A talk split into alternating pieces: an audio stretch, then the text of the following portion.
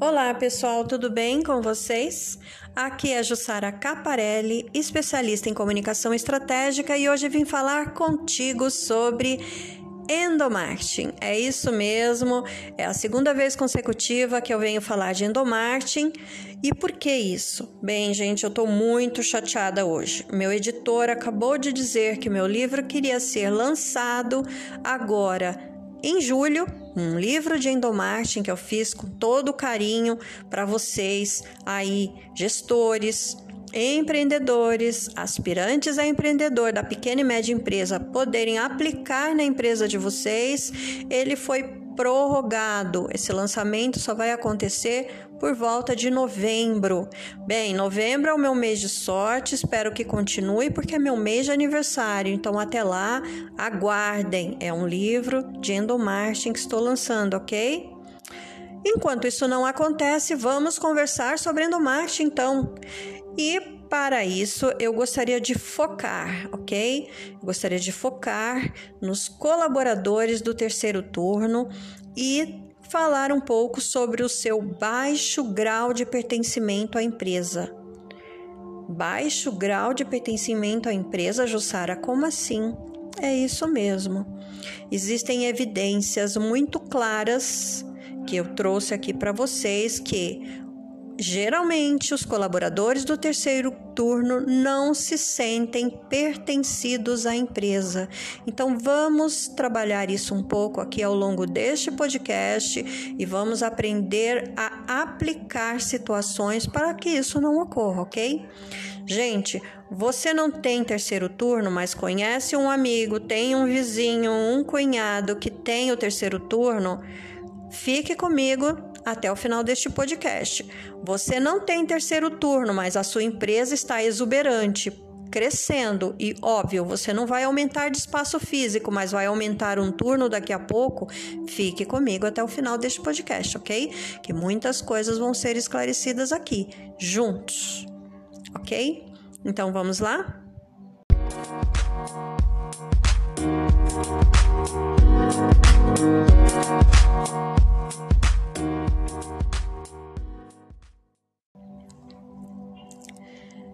Bem, são centenas de profissionais que trabalham em turnos noturnos, ok?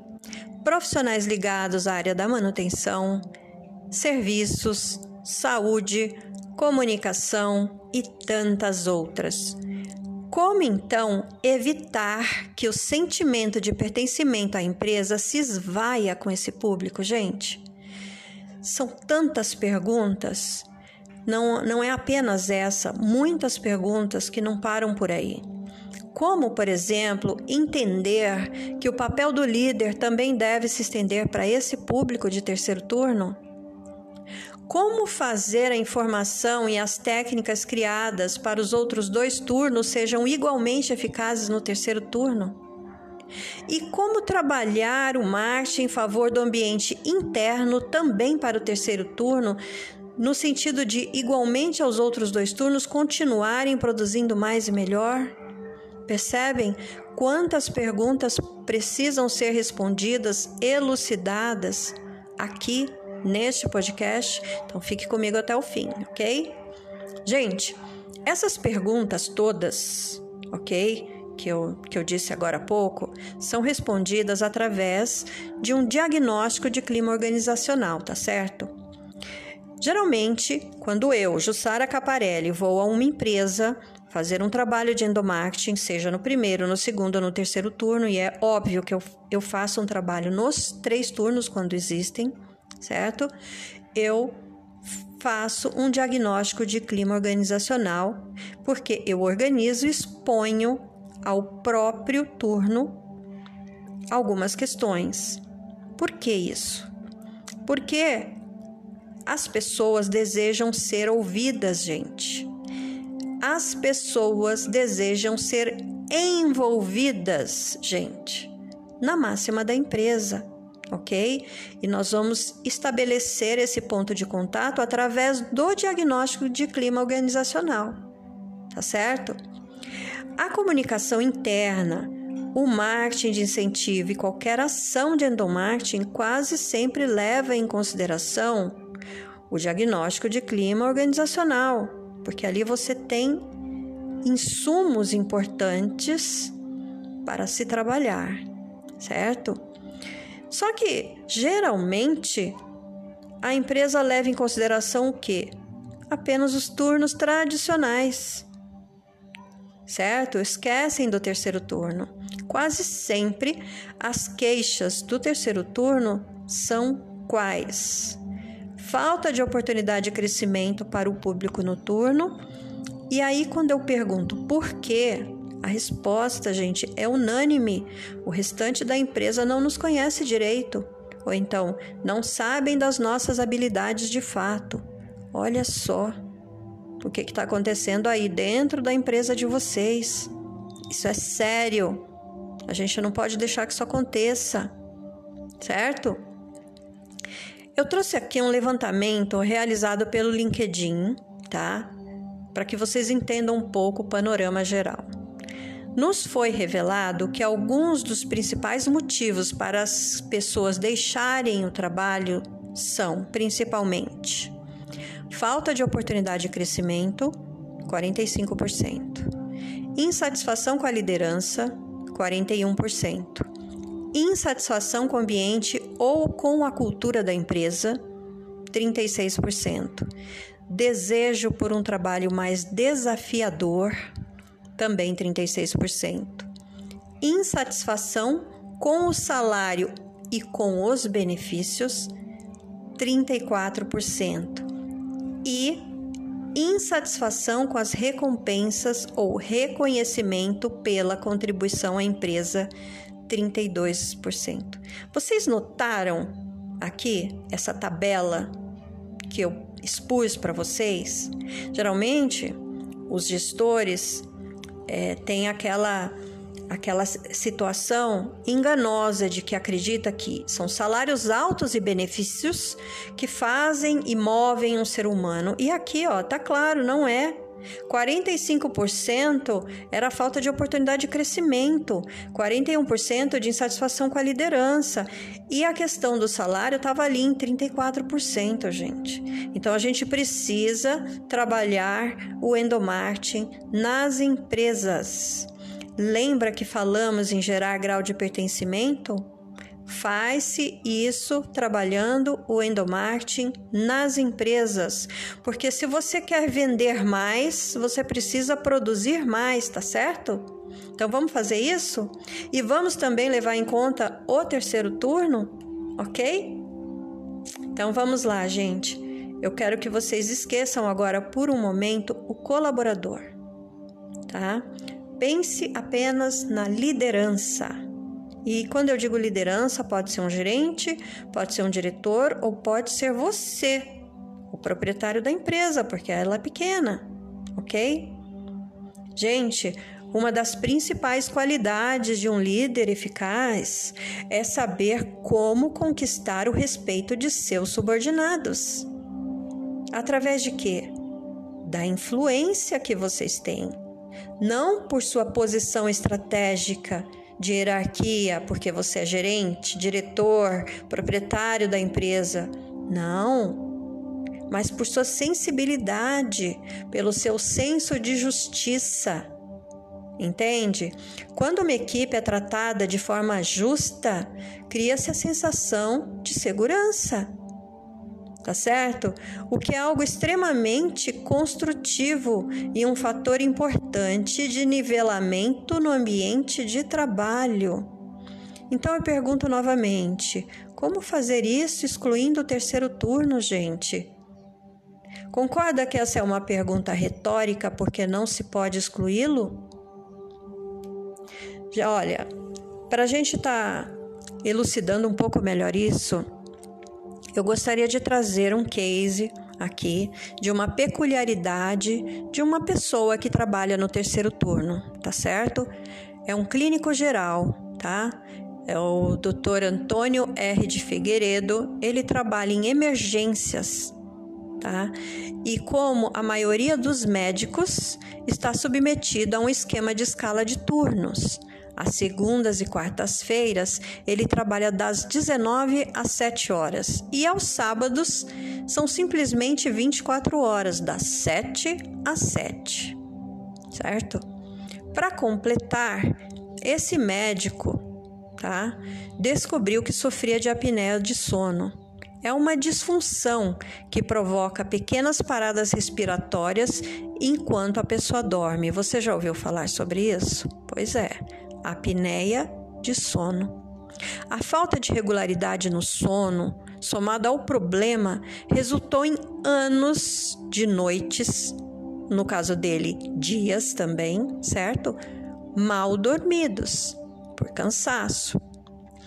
Então, ele se queixou falando o seguinte: era perigoso trabalhar, era perigoso dirigir, era uma sonolência terrível. Eu ficava sem condições de raciocinar, como se eu estivesse bêbado de sono. Ele diz isso. Ele confessou isso, gente. E por que que isso acontece? Eu não sei se vocês sabem, mas existem alterações circadianas que passamos a cada 24 horas, todos nós, e que são imutáveis. Todos nós, gente, não é só o doutor que trabalha no terceiro turno, ok? Todos nós sofremos queda de temperatura corporal por volta das três da manhã. Você sabia disso? Pois é. Os profissionais que trabalham nesse horário, concorda que vai sofrer com isso? Que vai provocar sonolência, queda de senso de alerta? Você concorda com isso? Isso é ou não é um fator de queda de produtividade? Bem, um neurologista Andréa Barcelar, que é presidente da Sociedade Brasileira de Neurofisiologia no Rio de Janeiro e especialista em medicina do sono, disse que sim. Sim, isso causa sonolência, queda de sono de alerta e, claro, fator de queda de produtividade, ok? De acordo com a sua entrevista a Cato, ela disse o seguinte: que o ideal seria que as organizações mantivessem um consultor de medicina do sono para melhor orientar a grade de funcionários com seus respectivos turnos. Gente, nós estamos falando de Brasil. Você acha mesmo que uma empresa, né, uma pequena e média empresa, vai trazer aí um consultor de medicina de sono para orientar esses funcionários? Isso raramente vai acontecer, certo?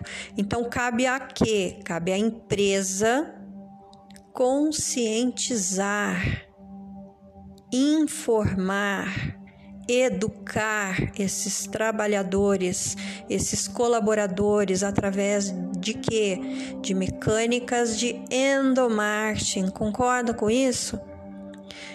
Esses problemas como fadiga, irritabilidade, ansiedade, alteração da libido, memória, atenção, concentração, diminuição do rendimento psicomotor, tensão, gente, e estamos falando também de cefaleia, distúrbios de humor ou irritabilidade. Sabe aquele funcionário que de repente dá aquela conversa atravessada? Certo? Chances de acidentes e erros no trabalho ou direção são os problemas que mais ocorrem. O que que eu sou totalmente a favor? Eu, como profissional de marketing, especialista em comunicação estratégica e eu que faço esse trabalho de endomarketing nas empresas. Gente, é simples. Eu sou totalmente a favor de levantarmos a bandeira a princípio, ao princípio da igualdade. Você já ouviu falar do princípio da igualdade? É, existe. O princípio da igualdade que está contido no artigo 5 da Constituição Federal. Tá? Mais precisamente, no, no, existe um caput sobre o princípio constitucional da igualdade. Você sabia disso? É, eu sou a favor de levantarmos uma bandeira sobre isso, tá? Então, o que, que vem a ser o princípio da igualdade? Olha só, presta bastante atenção. O princípio da igualdade pressupõe que as pessoas colocadas em situações diferentes, então pensa aí na pessoa do terceiro turno, sejam tratadas de forma desigual. Desigual, isso, porque ela é uma pessoa diferente, então ela tem que ser tratada de forma desigual. Dar tratamento isonômico às partes significa tratar igualmente os iguais e desigualmente os desiguais na exata medida de suas desigualdades. Este é o princípio da igualdade, gente. Vocês conseguiram entender?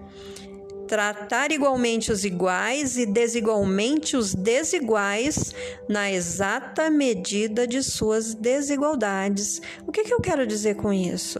O que, que o princípio está querendo dizer com isso? Pensa num cadeirante, gente. Um cadeirante, você vai tratar um cadeirante, tá lá, lá é um tetraplégico né, ou um paraplégico na cadeira de rodas. Você vai tratá-lo da mesma forma que você trata uma pessoa que tem aí suas plenas condições físicas e motores para ir e vir para qualquer lugar, ou você vai tratar de pensar em rampas de acesso, barras de apoio, é, é, alguns equipamentos ergonômicos para que essa pessoa trabalhe de forma mais efetiva, de forma feliz. Conseguiu entender agora o que, que é tratar os desiguais na exata medida de suas desigualdades? É isso. Então agora pense nas pessoas do terceiro turno, ok? Partindo desse princípio, gente, as ações de marketing de incentivo para o terceiro turno não deviam deixar de existir, mas existir de forma diferente. Concorda comigo?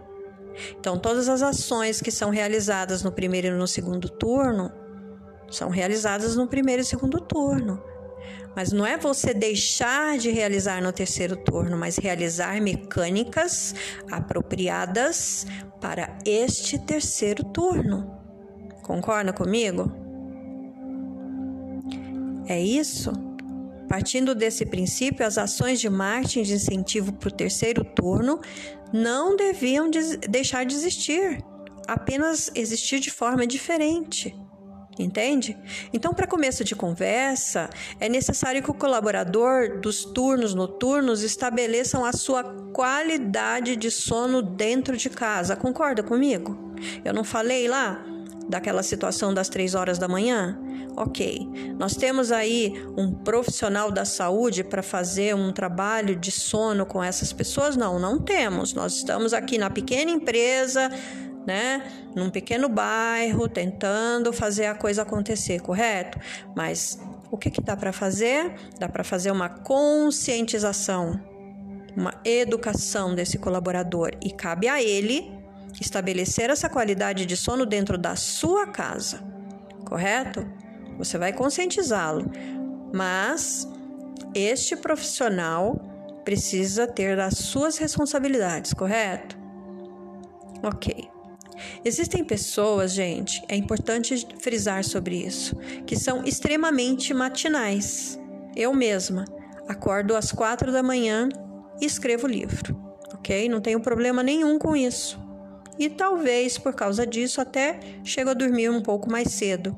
Não é que eu vou dormir com as galinhas, mas chego a dormir mais cedo, tá? Lá pela meia-noite eu já tô deitada, ok? Tem gente que não vê problema em acordar às quatro da manhã e ir trabalhar, certo? Por outro lado, tem gente que tem dificuldade enorme em dormir cedo. Dentro da mesma empresa existem esses perfis, gente. É preciso identificar esses perfis. Isso não é, mas deve ser avaliado. E como? através de exames de qualidade de sono, é o que disse aquela profissional que nós conversamos, ok? Mas, ok, vamos então a algumas práticas que devem ser seguidas pelos plantonistas, tá? Eu estou citando aqui como exemplo profissionais da área da saúde, ok? Em hospitais. E que devem ser estimulados pela empresa e que a gente pode aplicar isso dentro da empresa da gente, gente, ok? Por exemplo, regularidade nas horas de sono e nas horas de assumir e entregar o plantão. Concorda que dá para a gente nivelar um pouco isso? Não trabalhar em outros empregos no momento de folga. Concorda que dá para a gente conscientizar também sobre isso? Tentar tirar um cochilo de duas horas antes de assumir o trabalho. Concorda que a gente também tem como conscientizar e até proporcionar hábitos saudáveis dentro da empresa para que isso aconteça? Não abusar de excitantes do sistema nervoso central para manter acordado, por exemplo, como café. Ficar longe de anfetaminas não preciso nem dizer, certo? Mas cabe à empresa, cabe a nós também essa conscientização, correto?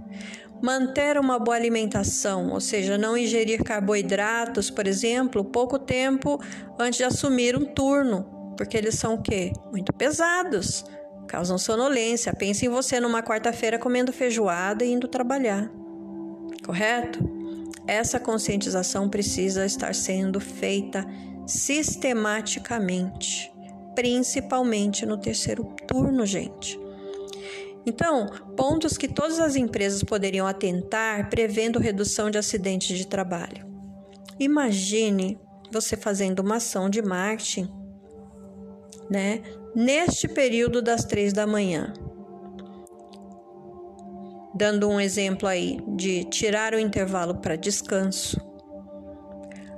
Ou, por exemplo, aumentar a iluminação do ambiente nesse período e se isso, por exemplo, não for possível, praticar atividades de endomarketing exatamente neste período, gente. Como, por exemplo, uma mecânica que exige um trabalho em equipe. Ações que faz diminuir as chances de acidentes, concorda? As dificuldades e os transtornos causados pela alteração de sono poderiam ser bastante minimizados com as situações que eu disse agora. Você concorda comigo? Mas para isso precisa haver consciência, tanto por parte do profissional, que aí é preciso fazer uma conscientização, correto? Quanto por parte das empresas que trabalham, principalmente com escalas e plantões. Você concorda comigo? Então é isso, gente. A gente precisa trabalhar o endomarketing nas empresas. Porque se não se trabalha, existe esse sentimento de abandono por parte deles, tá? Olha, nesses meus 20 anos de experiência com endomarketing, enfatizo que uma das principais queixas por parte dos colaboradores do terceiro turno, principalmente, é o sentimento de abandono por parte da empresa tá? Esse público em geral do terceiro turno sentem-se abandonados, gente, pela empresa, pelo fato de que, poxa, tudo é promovido durante o dia, além do pouco contato que possuem com os líderes correto? Então, este é um ponto bastante importante, porque não está havendo visita dos líderes e do pessoal do Endomarte no período das três da manhã. Isso aqui na agência é muito comum. Eu faço ações pontuais nesse período para as empresas das quais trabalho. E por que isso não está sendo feito na sua empresa, na empresa do vizinho, na empresa do amigo? Concorda comigo? Então, gente, para que os colaboradores do terceiro turno se sintam importantes, tanto quanto os dos outros turnos, é vital a promoção de ações durante a madrugada e não somente a inclusão de instrumentos visuais, tá? Que certamente são importantes, como outdoor, painéis, jornal de parede, adesivos de parede, Kanban. Eu não estou dizendo que esses itens não devam haver eles precisam ser utilizados, mas como apoio para o restante das mecânicas, gente. Afinal, estes materiais não interagem, estão sempre estáticos, especialmente para o terceiro turno, em que as pessoas estão mais lentas, correto? Então, as ações de mecânicas de endomarketing revitaliza o terceiro turno, revitaliza o primeiro turno e o segundo turno, ok? É que eu estou aqui especificamente tentando falar sobre o terceiro turno, especialmente nessas empresas do segmento industrial, da saúde, call center, correto? Então, sendo assim, gente, quando não se consegue manter uma escala onde a liderança e os representantes das áreas de recursos humanos promovam essas ações no terceiro turno, ou quando eles não possuem é, é, estudo e nem é, especialização para que isso aconteça de forma profissional, principalmente às três da manhã, gente, é de suma importância a introdução de profissionais especializados em endomarketing para isso. Por quê? Porque eles estarão circulando e movimentando o turno, assim como os outros. E o que, que eles fazem, Jussara? O que, que esse profissional de marketing faz nas empresas? Me explica melhor sobre isso. Bom, existem N técnicas, tá? Eles repassam informação, ok? Eles ouvem as pessoas, eles respondem as perguntas, eles anotam contribuições, porque nada melhor do que ouvir o que acontece diariamente numa empresa para que isso é, seja venha a favor da empresa tá? Além de que, além de aplicar mecânicas de marketing de incentivo para eles, certo? Isso é o papel que o profissional de endomarketing faz. E o profissional de endomarketing é especialista em marketing, gente. Como eu disse, você só vai conseguir vender mais se produz mais. Então, produza mais e melhor e venda bastante, entende? O foco aqui é promover o que? Um ambiente cada vez mais colaborativo, adotando estratégias onde incluam mecânicas de ação de competição. O que vem a ser ação de competição, Jussara? São ações de competição atreladas à cooperação. Porque você concorda que se você só promove a competição, vai haver aí pessoas puxando o tapete umas das outras, se engalfinhando umas com as outras? Não é isso que a gente quer, correto? Então o que, que a gente quer? A gente quer aquela competição saudável, que é a competição aliada à cooperação, inclusive entre turnos. Isso é o que um profissional de endomarketing faz ok? A empresa, gente, é importante dizer, é como se fosse um grande órgão com suas ramificações interligadas, tá? A interatividade reduz o estresse, gente, o sentimento de abandono, os acidentes de trabalho, o absenteísmo. Sabe o que é absenteísmo? Aquela pessoa que chega sempre atrasada para trabalhar. O turnover, o que é o turnover? É, é a alta rotatividade de, de, de pessoas na sua empresa. Isso causa aí um, um rombo no seu custo, certo? Ele aumenta a interatividade, a produtividade, gente, dos colaboradores com a empresa. O papel de todos nós é a promoção da proximidade, da integração. Para que isso tudo? Para levar, para aliás, para elevar aquele grau de pertencimento que a gente está falando aí o tempo todo durante este podcast. Certo? E para que uma empresa faz tudo isso, gente? Acabamos de dizer, para produzir mais e melhor, correto? É uma grande engrenagem que está se locomovendo na mesma direção, certo? E uma pessoa que tem uma empresa que produz mais e melhor vende mais.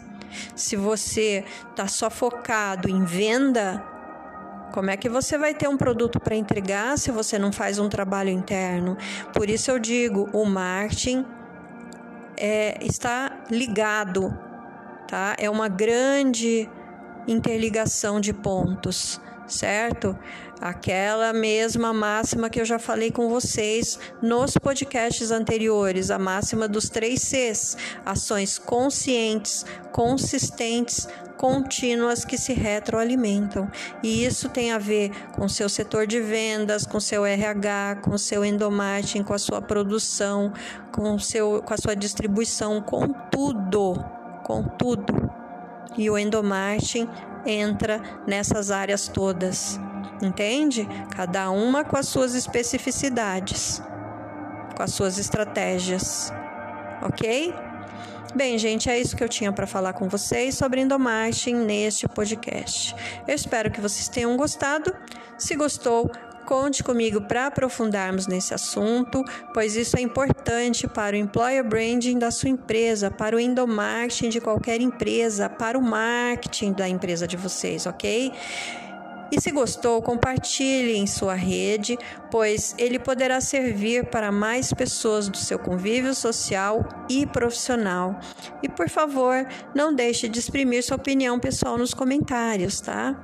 Eu gostaria muito que vocês me seguissem nas minhas redes sociais.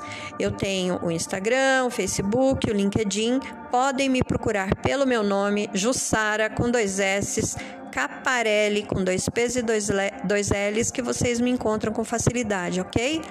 Porque eu estou aqui no podcast do canal do For the Brave.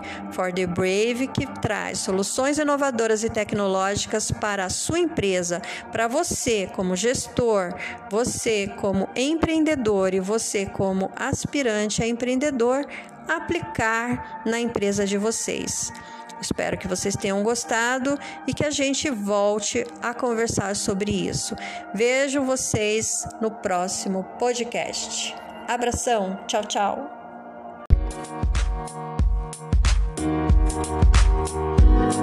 Thank